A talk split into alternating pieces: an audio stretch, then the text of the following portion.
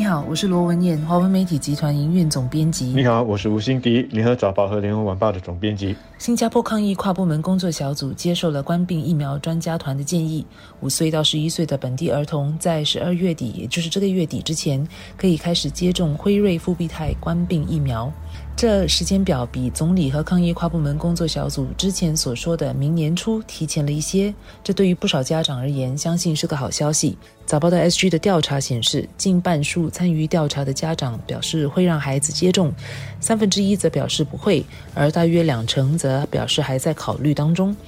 我是属于支持儿童接种疫苗的家长，我有个九岁大的儿子，当他收到通知后，我必然会同意并带他去接种疫苗。儿童疫苗的剂量只有成人的三分之一，而研究显示，十二岁以下的孩子接种疫苗的副作用很小。而且我也相信，这个已经是经过新加坡卫生科学局鉴定了它对孩子们的安全性，所以我是会很放心让我的孩子去接种疫苗的。另一方面，儿童感染冠病和感染后患上重症的几率虽然比成人来的小。但是不是没有可能，而且加上奥密克戎的传播力似乎比德尔塔更强，我想还是让孩子接种疫苗比较安全。那些不想让孩子接种的，以及那些还没有决定的，当中有大约七成呢是担心这个疫苗的副作用，另外有将近三成是表示还要进一步的观察。那些想要再观察的，大概就是不想当先锋，想要看看其他的小孩打了会怎么样。如果都没有事情，那自己大概也就会同意。这些人，我觉得只是迟早的问题，最后应该还是会让孩子接种的。至于那些担心副作用的家长，我觉得可以理解。但是专家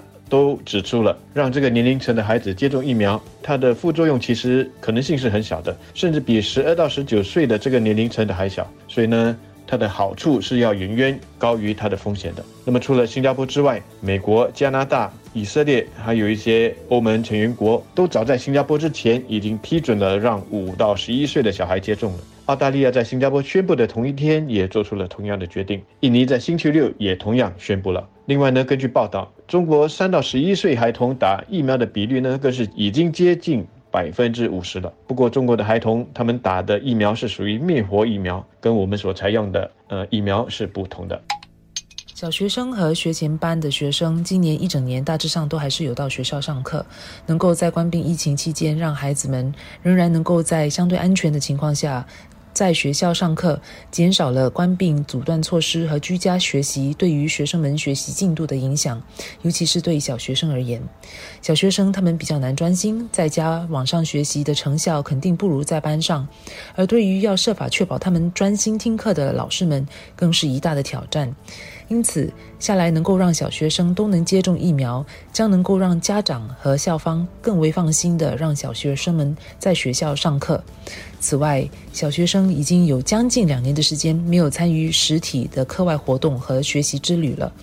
虽然疫情当下，这两者都不是最重要的，但如果太久不让学生们参与课外活动，他们就少了与其他班级和年级学生接触的机会，也少了培养他们在课外兴趣的方面的机会。学习之旅也是开拓小学生们视野、丰富他们学习生活的有效途径。因此，能够尽快恢复这两样活动，对小学生们是比较有利的。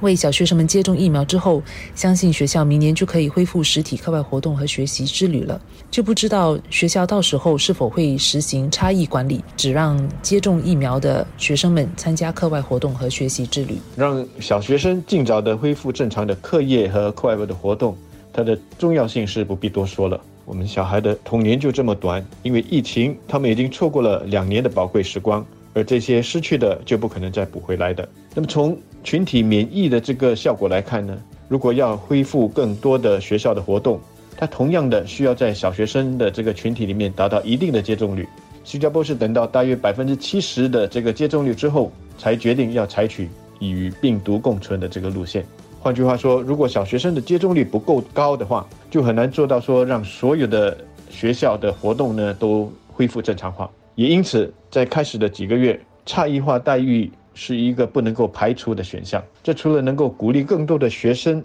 接种之外，也能够更早的让那些已经接种的小孩能够享受到接种疫苗所带来的好处。我觉得这对那些愿意接种的小孩来说才是公平的。身为家长，我也好奇当局将如何推行为五岁到十一岁儿童接种疫苗的工作。当局还没有公布详情，只表示学龄群体的疫苗接种工作将由卫生部、教育部和幼儿培育署联合开展。接受联合早报访问的专家认为，孩童应当在疫苗接种中心、全科医生诊所或综合诊疗所施打疫苗，但坊间也猜测，当局有可能让儿童在学校接种疫苗。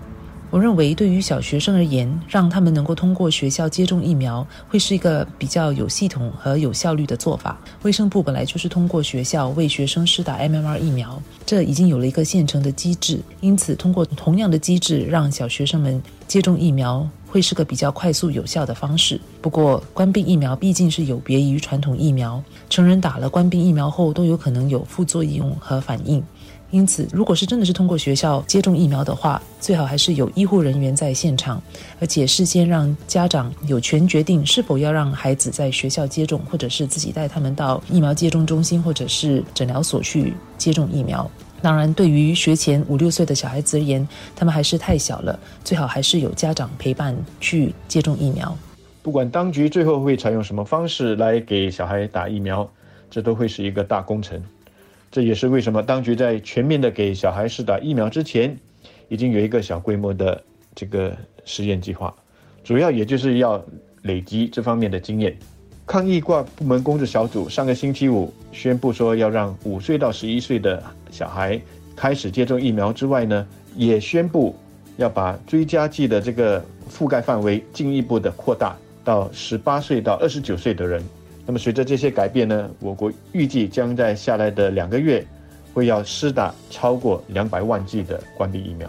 这对加强我国居民的整体免疫力来说将会是一个关键。如果呢，大多数的五到十一岁的孩童都接种冠病疫苗的话，我国的整体的疫苗接种率将会超过百分之九十。而如果愿意接受这个追加剂的人，最终也能够超过六成或者是七成的话，那么我国人口对冠病的这个整体免疫力将会是全世界数一数二的，这将对我国与冠病共存的这个策略提供了足够的这个底气和信心。那么，即使有像奥密克戎这样子的这种病毒的出现的话，我们也不必感到过于的惊慌。